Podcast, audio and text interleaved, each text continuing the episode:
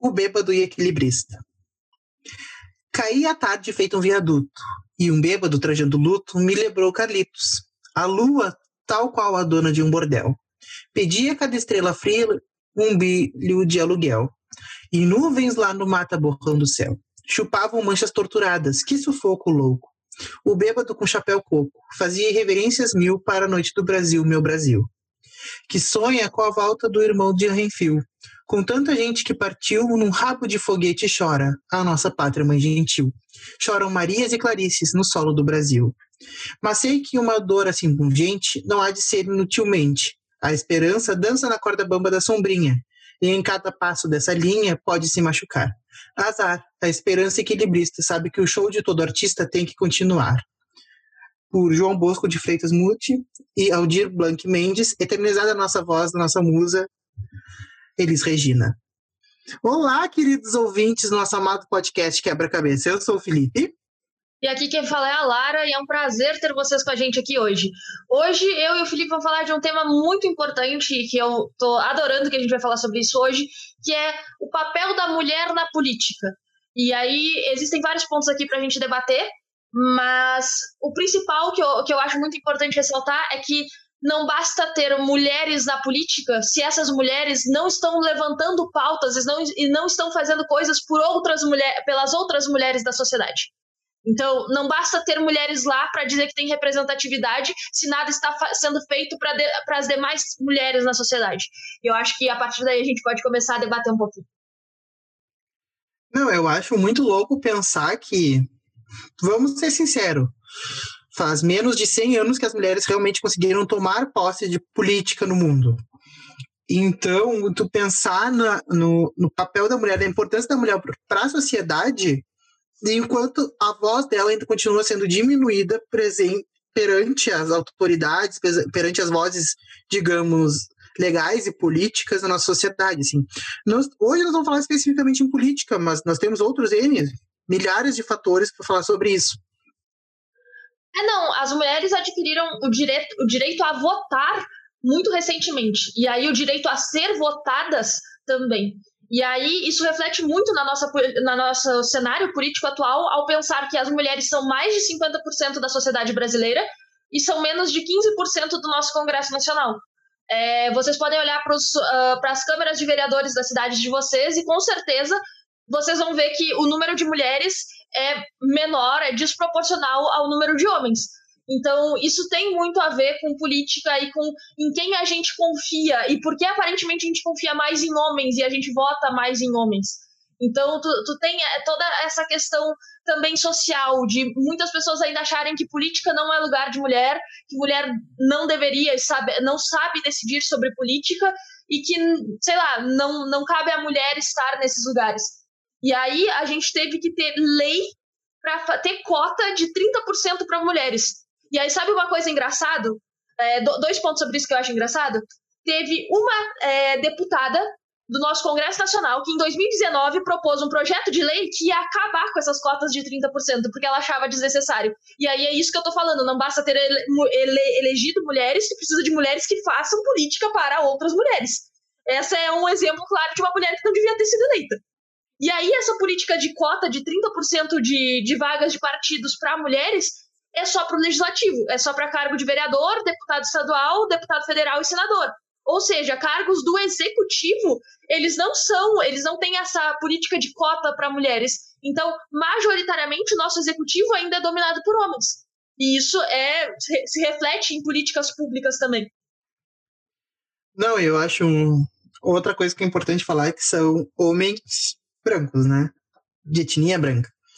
Então, eu, eu não sei, assim, quando nos propuseram essa pauta, assim, depois eu comento mais sobre isso, eu fiquei reflexivo porque eu sei, a gente sabe a porcentagem de mulheres que tem no Brasil, que é de votantes, que se não me engano são quase 60% de mulheres votantes no Brasil, e a maior, majoritariamente, ou seja, elas podem escolher, né, se se unirem, no caso, em quem escolher, em quem votar, mas ainda fica muito subordinado às questões sociais.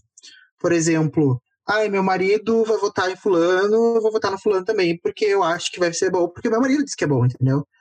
entre N e outros fatores, porque as pessoas acreditam que política no Brasil é feita de uma maneira muito individual e não é uma questão social. Não vamos falar de socialismo, capitalismo, comunismo, nem é a pauta, mas o que eu falo do meio social, eu falo que tu não vota para ti, tu vota para os outros. Tu volta para o coletivo. Tu vai, tu volta pensando no teu bem e da tua comunidade. Comunidade que eu falo é comunidade que convive, comunidade cidade, comunidade estado, comunidade nação. Então tu vota pensando nessa coletividade, tu não vota pensando na tua individualidade, que muitas vezes não é o que ocorre. Por isso que existe compra de voto, existe uh, uh, jingles que ficam, e a gente se lembra até hoje, porque muitas vezes isso chama mais atenção do que o que realmente importa, que é o fazer político. E essas mulheres, que nem tu disse, são 30%. E, e por exemplo, se o partido, enfim, perde uma mulher, da última vez que eu vi, por exemplo, cada uma mulher que não concorre por um partido, entra, pode entrar dois homens, se não me engano. Ou vice-versa, depende do partido, depende do correr, depende de N fatores, mas é praticamente isso. Então, imagina o peso de uma mulher e o peso de um homem numa candidatura. Eu acho muito louco ficar pensando nessas relações, assim. E eu acho assim, eu concordo muito contigo quando tu diz que o nosso voto ele é algo não não deveria ser individual, devia ser coletivo. E é isso, sabe? Tu não vai votar em alguém porque é teu amigo de infância, porque tu conhece a pessoa. Não, tu tem que votar em alguém cujas propostas tu concorde, cujo o, o plano de governo tu concorde. Logo, tu tem que votar pensando no coletivo e não só em representatividade, não só no individual de te sentir representado lá. E aí tu pode falar isso não só para a questão de mulheres, mas para a questão de negros também, cuja a gente tem um Congresso Nacional majoritariamente branco, sendo que negros são mais, mais de 50% da população do Brasil. Então, cadê essa representação também? E aí, de novo, não basta só ter representação, mas tu precisa de pessoas cujas pautas estejam voltadas para esse coletivo. Então, tu precisa de mulheres cujos projetos uh, políticos estejam votado, voltados para o coletivo das mulheres, que negros que estejam lá falando por outros negros e com políticas voltadas para outros negros e, as mesma, e a mesma coisa para LGBTs. Então, por exemplo, é, tem o Tami Miranda, que está se candidatando agora a vereador de alguma cidade, eu não vou lembrar agora. Eu não votaria no Tami Miranda, mesmo ele sendo LGBT. Por quê? Porque o Tami, se não me engano, eu não sei se está se candidatando pelo PSL, mas eu sei que apoia o Bolsonaro. Então, assim, que tipo de LGBT eu vou estar tá elegendo que vai ser uma pessoa que não vai fazer campanha, não vai fazer políticas públicas voltadas para outros LGBTs? Tipo, não faz sentido. Faz mais sentido eu votar num homem hétero branco cuja a, as propostas de governo sejam inclusivas para mulheres, para negros, para LGBTs, cujas pautas eu me identifique mais, do que só votar numa mulher, num LGBT, porque eu me, me sinto representada, sendo que as pautas daquela pessoa não me, me acolhem, por assim dizer. É, assim, eu não sei. Claro que, que nem a gente brinca sempre, eu e a Lara, política, religião e futebol não se discute, porém futebol a gente não gosta, política a gente tem uma opinião bem forte, religião a gente gosta de debater. Então, a gente sempre... Eu fico pensando assim, que gente, eu, eu mesmo não voto em partido político eu voto pela pessoa. Eu voto pelas pautas que essa pessoa levanta durante sua candidatura. Durante sua concorrência, com quem ela vai concorrer. Eu, eu desisti simplesmente de votar por partido político. Eu acho que. Uh, como é que eu posso dizer? A ideologia do partido muitas vezes não é a mesma ideologia que o candidato tem. É isso que eu fico pensando por muitas vezes. E assim, é impossível tu conhecer todo mundo, tu saber em quem tu vota e quem tu não vota, assim. Eu acho muito louco de pensar em votar num homem branco e votar numa mulher. Eu prefiro votar em mulher. Óbvio que sempre levando em consideração as pautas, enfim, a gente não vai ensinar ninguém a votar aqui, que nem é o momento, mas eu acho que a gente tem que levantar a importância de ter representatividade. Eu gosto essa é uma questão que ficou na minha cabeça desde, a, desde o assassinato da Marielle Franco. Assim, que a importância e o peso que uma mulher tem enquanto política. Uma mulher estar envolvida no meio político. E saber por quem ela quer estar ali. É, não, a Marielle é um exemplo de mulher na política que realmente tinha voz, que realmente fazia coisas por outras mulheres, por outras pessoas da periferia da onde ela veio, por outras pessoas negras. Então, ela é uma mulher em quem eu votaria, porque é uma pessoa que realmente uh, não está ali só para estar como representatividade, mas que realmente faz por aqueles como ela. E aí eu, eu penso muito nisso, tipo, a, apesar de tudo, se eu tiver, eu tiver que votar entre uma mulher extremamente religiosa e conservadora, uma Damaris Alves da vida, tá? E um homem branco que seja mais progressista, que seja mais aliado da pauta feminista, eu vou votar nesse homem branco. Desculpa, mas Sim. a escolha é óbvia não, aqui. Com certeza. Não, não, a gente nem, nem não é, não cabia essa, aqui essa discussão, até porque né, não, não tem porquê. Mas a, a, eu acho importante o peso que carrega uma mulher na política, porque a mulher ela sempre foi vista como sendo aquele ser que merece cuidado, que foi feita para cuidar do lar, cuidar dos filhos. Então ela teria esse cuidado sendo política? Não, política é um meio de homens que metem a cara, que desbravam, entendeu? Ainda tem esse anseio político, esse modo de pensar política, de ver a política. E não, gente, se tu vai pegar um microcosmos, digamos, da política, que seja vereador, por exemplo, do município, ele, município XYZ aí, entendeu? Esse vereador ele tem que olhar para a comunidade, ver o que, que ele é para levar pro, propostas, proposta para o legislativo, para a Câmara de Vereadores, ou seja, para ver se aprova ou não para dar continuidade nessa legislação, entendeu? Nessa proposta que ele tem. Eu acho que isso é interessante se pensar. Porque muita gente não sabe o que, que faz um vereador, ninguém sabe o que faz um senador, ninguém sabe o que faz um prefeito. Isso é um ponto que eu queria levantar, como é confuso uh, a questão de política e separação dos poderes e separação das competências de município, estado e, e união. E aí o que, que acontece? Por exemplo, quando tu. Não, eu, eu acho assim, eu, isso caiu muito por terra por conta da pandemia agora do coronavírus que a gente está vivendo, onde foi decretado que o município teria mais autoridade do que, por exemplo, o Estado e do que a ação do que o governo federal. Então eu acho que isso caiu muito por terra, as pessoas ficaram cada vez mais perdidas pensando nisso. Aí o que que acontece? Uh, o que tu falou de votar na pessoa e não votar no partido. Qual é o problema disso quando a gente está falando em eleger vereador, deputado e senador? É o voto da legenda. É porque quando tu vota num candidato de determinado partido, se aquele candidato não tem condições de ser eleito, ele não está ali para realmente ser eleito, mas para conseguir voto, então tu está votando no partido, tu está votando nos outros candidatos daquele partido indiretamente. E isso é algo que não é muito explicado, o como funciona o voto no Brasil não é algo que todo mundo entende e que na verdade é algo que tu acaba tendo que pensar, porque tá, tu vai votar em pessoa de X partido, essa pessoa realmente vai conseguir ser eleita? Se não, em quem tá indo, para quem tá indo teu voto? Quem tu vai acabar elegendo quando tu vota nessa pessoa? Porque tu vai votar num partido também. E aí tudo isso dos poderes de um município, de um estado e da União caiu realmente por terra, porque aí tu percebe que uh, quem realmente pode cuidar de um município é os políticos daquele município, porque eles conhecem essa realidade. E aí uh, tu tem muitas pessoas que se chamam de municipalistas, são pessoas que acreditam que os municípios deviam ter mais poder e mais autonomia, porque de fato quem vive no município é que sabe o que o município precisa. Quem vive naquela cidade é que vai entender quais são as demandas daquela cidade. E é isso que um político devia fazer. E é assim que a gente deveria votar. A gente deveria ver o que a gente acha que é a necessidade da nossa cidade no momento, da nossa comunidade, e votar em pessoas que enxergam essas necessidades também, que querem resolver essas necessidades. E aí a gente está falando de algo meio que utópico, né? Porque aí eu estou pensando em um político como um servidor público que deveria estar ali para servir ao povo e que não é o que acontece a maioria das vezes, né?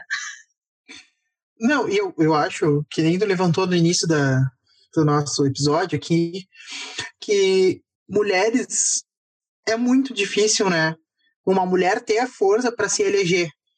Assim, tu vê muitos homens, mas mulheres, assim, realmente que põem a cara a tapa, que estão lá na Câmara, por exemplo, que estão no Congresso, que estão nesses meios políticos, elas são uma quantidade ínfima, eu acho, que a gente disse.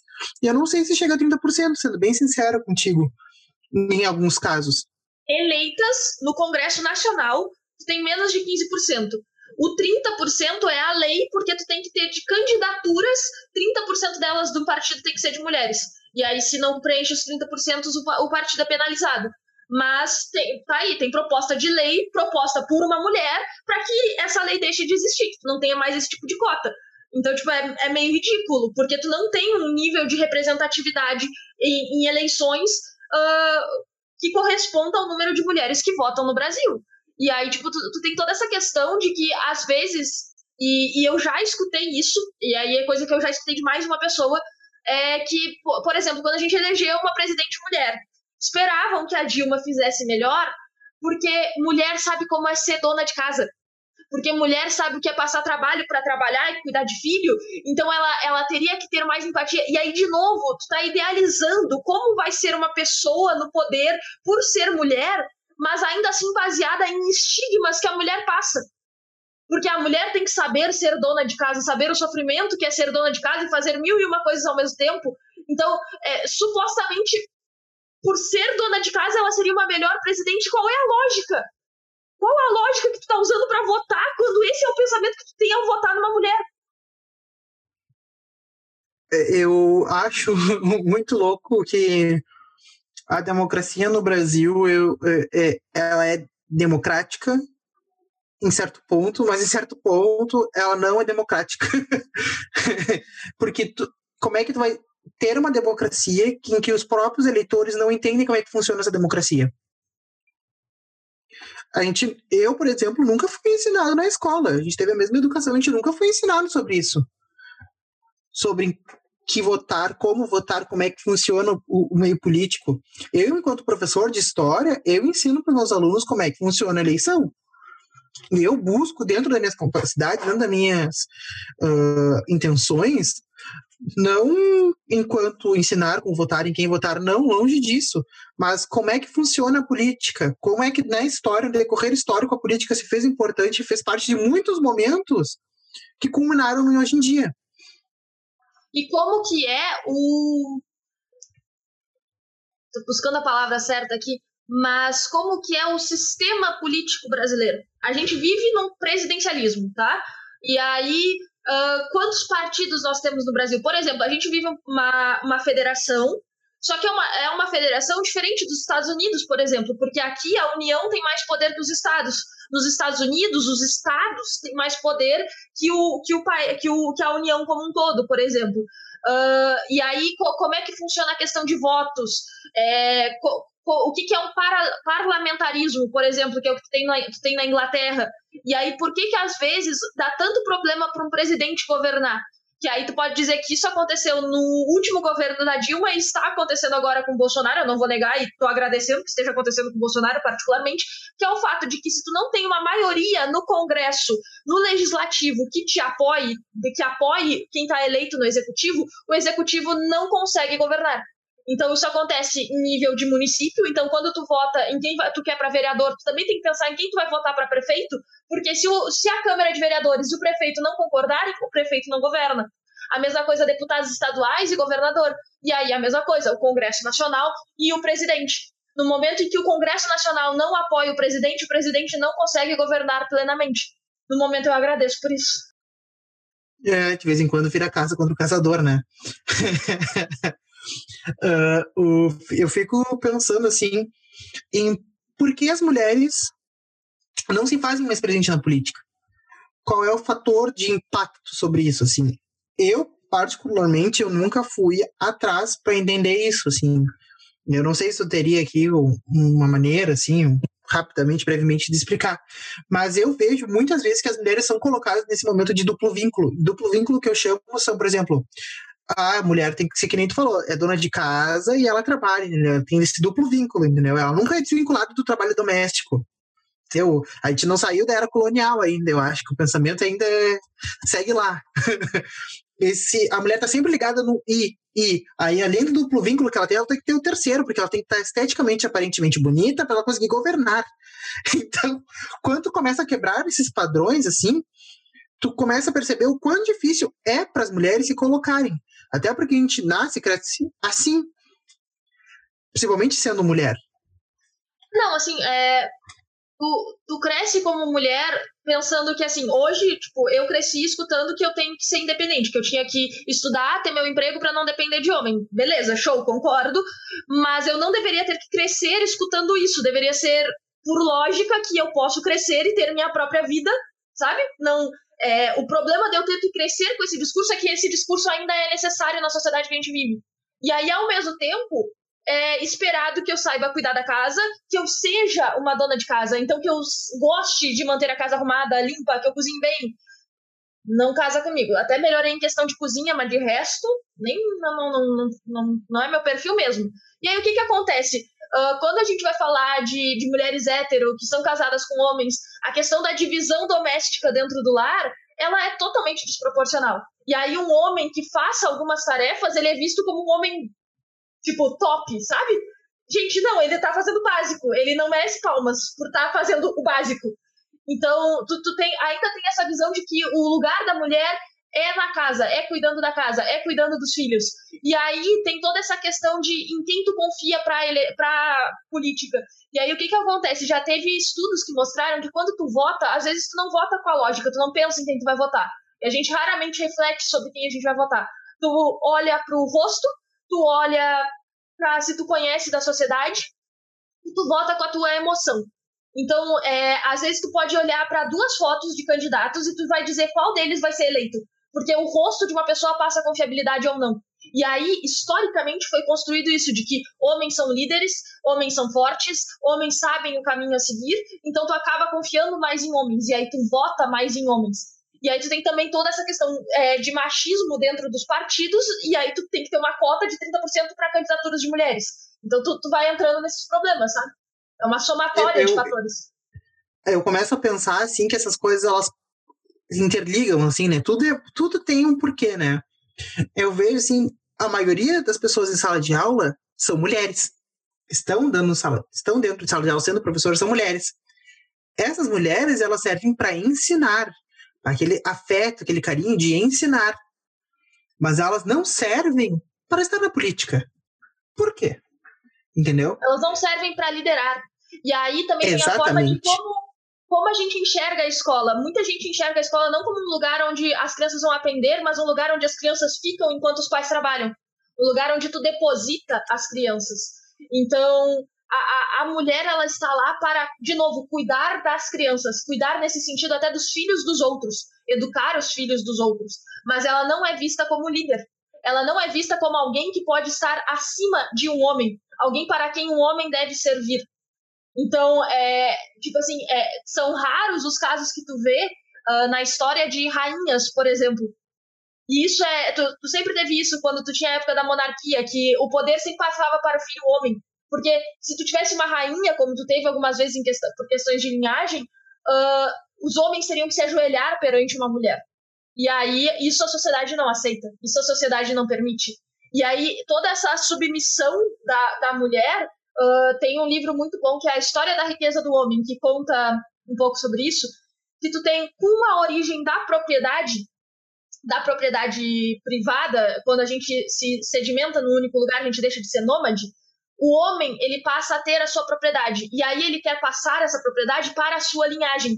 A única forma que um homem tem de garantir que ele está passando para a sua linhagem para os seus filhos é a monogamia. Então a monogamia passa a existir a partir daí. E aí a mulher é submetida ao, ao homem e trancada dentro de casa para que esse homem garanta que os filhos que vai ter com essa mulher sejam uh, seus. E aí a sua propriedade passe a ele. E aí é, é, é, o começo da submissão da mulher ao homem. Aí eu recomendo o Segundo Sexo de Simone de Beauvoir, que é muito bom sobre isso.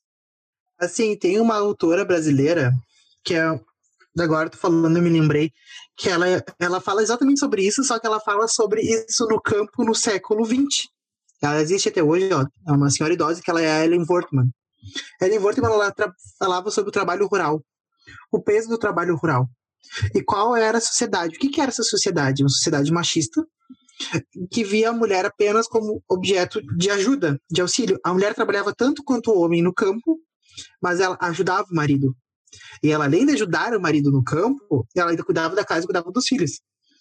Mas esse campo nunca poderia ser cuidado especificamente por ela.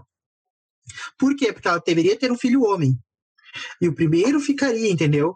Se fosse casado. Então, esses desdobramentos do meio rural a gente consegue ver até hoje na sociedade. Equivale, assim, para muitos meios. Eu poderia passar aqui um, uma bela meia hora explicando como é que funcionam essas relações, porque eu achei muito interessante. E, e aí, isso se, assim reflete, assim... isso se reflete na política. Em por que, que tu tem menos mulheres na política em como é vista a mulher na política e a mulher para ser votada, para ser eleita. E aí, às vezes, tu vai votar numa mulher porque tu acha que ela vai cuidar melhor da cidade. E aí, de novo, tu coloca a, mulher nesse papel de cuidar. E aí, aí porque a, a, a mulher tem esse lado maternal que ela vai cuidar, cuidar melhor do povo da, so, da sociedade.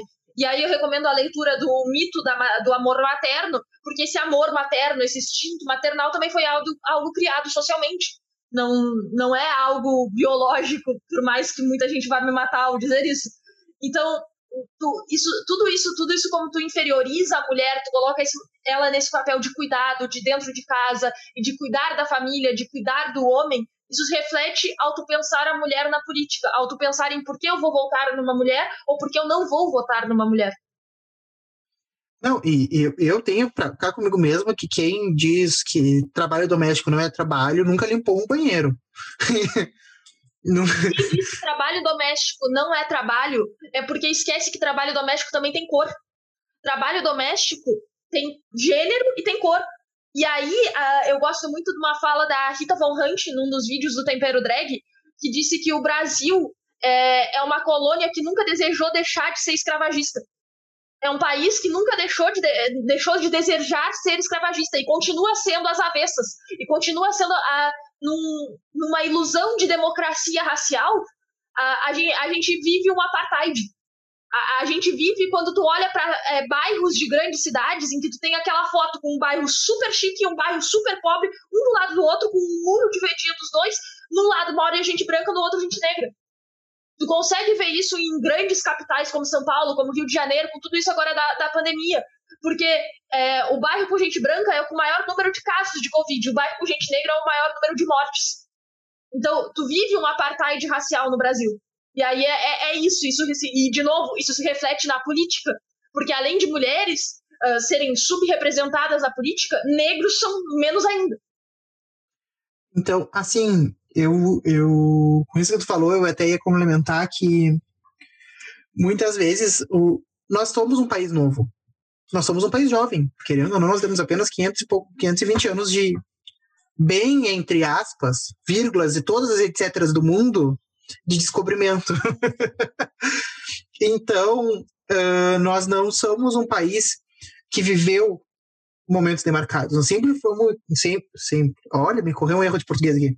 Nós sempre fomos muito influenciados por aquilo que a gente via de outros países. Por exemplo, o Brasil foi o, último país a decretar o fim do período escravagista. Por quê? Porque ele era muito lucrativo. E quem perdeu muito dinheiro não queria. Quem ganhava muito dinheiro com isso? Então tiveram muitos anos ainda, foram praticamente 400 anos de escravidão no Brasil. E quando para para pensar nisso que nós temos apenas 500, nós ainda estamos vivendo aquele período de meio termo, de o que, que está acontecendo, o que, que, o que, que é e o que, que pode ser daqui adiante. Nós não pensamos nisso. Eu, eu li, uh, eu tive uma cadeira muito boa na faculdade que é etnologia afro-americana. E ele tinha uma escala muito interessante para pensar, para refletir sobre isso, em, onde o topo da escala estava o homem branco. E abaixo da escala, abaixo de mulheres brancas, indígenas, estava a mulher negra. Por que, que a mulher negra é tão inferiorizada dentro da nossa sociedade? Então, isso a gente vem enquanto Brasil, enquanto sua história, seu histórico. E pensando nisso, isso reflete muito na nossa política, reflete em sociedade, reflete em política, reflete em escala. Então, pode ser que daqui a 100 anos continue a mesma coisa. Ou pode ser que daqui a 100 anos alguém, a população desperte e veja, não, ó, dá para mudar. É, não. Se tu for pensar, a gente é um país novo, e aí a gente tem uma história muito pequena ainda, e aí eu vou botar entre aspas, porque existiu história antes dos portugueses chegarem no Brasil. Uh, e a história do povo brasileiro de fato, tá? Porque eu e tu somos filhos de imigrantes. nós não somos do povo originário brasileiro, o povo brasileiro em si é indígena, e, tipo, não monogâmico e assim, com uma eu não vou mentir, pra mim eu sou brasileiro. Hereditariedade eu não faço nem ideia. So- Somos brasileiros, mas pela nossa cor de pele dá pra saber que a gente é filho de imigrante. Ah, e, e aí o que eu, o que eu quero trazer é, é tipo assim, ah, a gente é um país novo com uma democracia muito nova. E aí vale lembrar que no meio dessa democracia a gente teve um período de ditadura militar. E aí a gente saiu dessa ditadura para uma democracia ainda conturbada.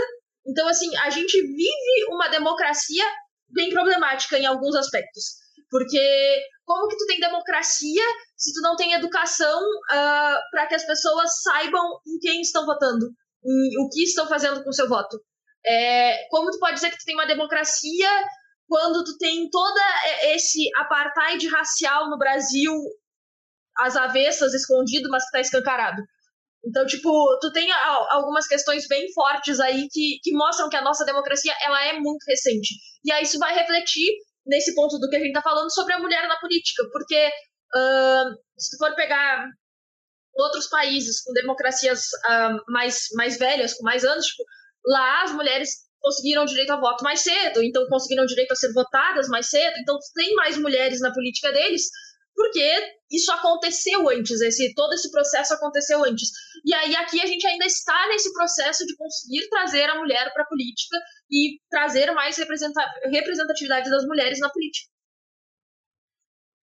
Bom, eu acho que a gente pode ir direto para o nosso quadro de quebra nesse momento, porque a gente que já deu para dar uma cutucada muito boa no cérebro de que está nos ouvindo. Com certeza.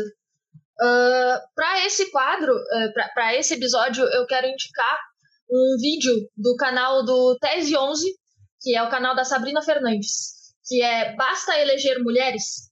E a, nesse foi onde eu tirei muitas inspirações do que eu falei aqui. E ela tem vários outros vídeos em que ela fala sobre essa questão da mulher na política e de vasta uh, representatividade é, questões de identidade também dentro da política. Então, eu recomendo o, o, canal da Tese 11, mas esse vídeo em específico, Basta Eleger Mulheres. Eu, eu vou trazer hoje uma indicação apenas. Bah, que estranho, Felipe. Não, a gente, eu eu refleti muito sobre o que, que eu ia trazer para vocês, até a Lara, que eu refleti tanto que eu acabei me esquecendo. Não, brincadeiras à parte, foi que uh, eu vou trazer. Eu gosto muito de um site, que é um blog, um site, enfim, que é o Politize. E dentro desse Politize, ele tem um, uma uma pauta, ele teve uma pauta que eu procurei para dar aula no ano passado, e daí agora eu me lembrei que eu gosto bastante desse site, porque que eu acompanho ele, que foi que é sobre a representatividade das mulheres na política. Eles têm um, um, um post, digamos assim, muito bom e muito completo sobre isso. E mostra as mulheres, quem foram, contém história. Então ele é super completo e vale super a pena ser, ser seguido e acompanhado. E eu gostaria também de frisar que esse podcast ele foi, por mim ao menos, ele foi pedido com muito carinho por uma das nossas ouvintes, que é a Tia Benete, que é a mãe da Lara. Então, para mim foi muito legal que tem os nossos ouvintes estão nos indicando coisas. Foi muito legal fazer esse podcast e trazer, abordar esse assunto aqui. Eu gosto muito de conversar com política sobre política com o Felipe, porque ele não gosta de falar sobre política, o que torna ele um, debato, um debatedor muito interessante, porque a gente, quando a gente não gosta de falar sobre algo, é porque a gente entende aquilo ali também bastante. E aí é sempre interessante as nossas conversas sobre o assunto. E por fim, eu só quero ressaltar, lembrar, falar de novo os dois livros que eu citei aqui nesse podcast, que foi A História da Riqueza do Homem e O Segundo Sexo, da Simone de Beauvoir. São ambos de leitura fácil, uh, apesar de serem leituras, em alguns aspectos, históricas também, uh, e que eu recomendo bastante, que vai ajudar bastante a entender essas questões de política e de mulheres na política também. E é isso, acho que a gente vai ficando por aqui. Foi um prazer ter vocês com a gente aqui hoje. Eu sou a Lara. E eu sou o Felipe. Beijinhos. Tchau, tchau.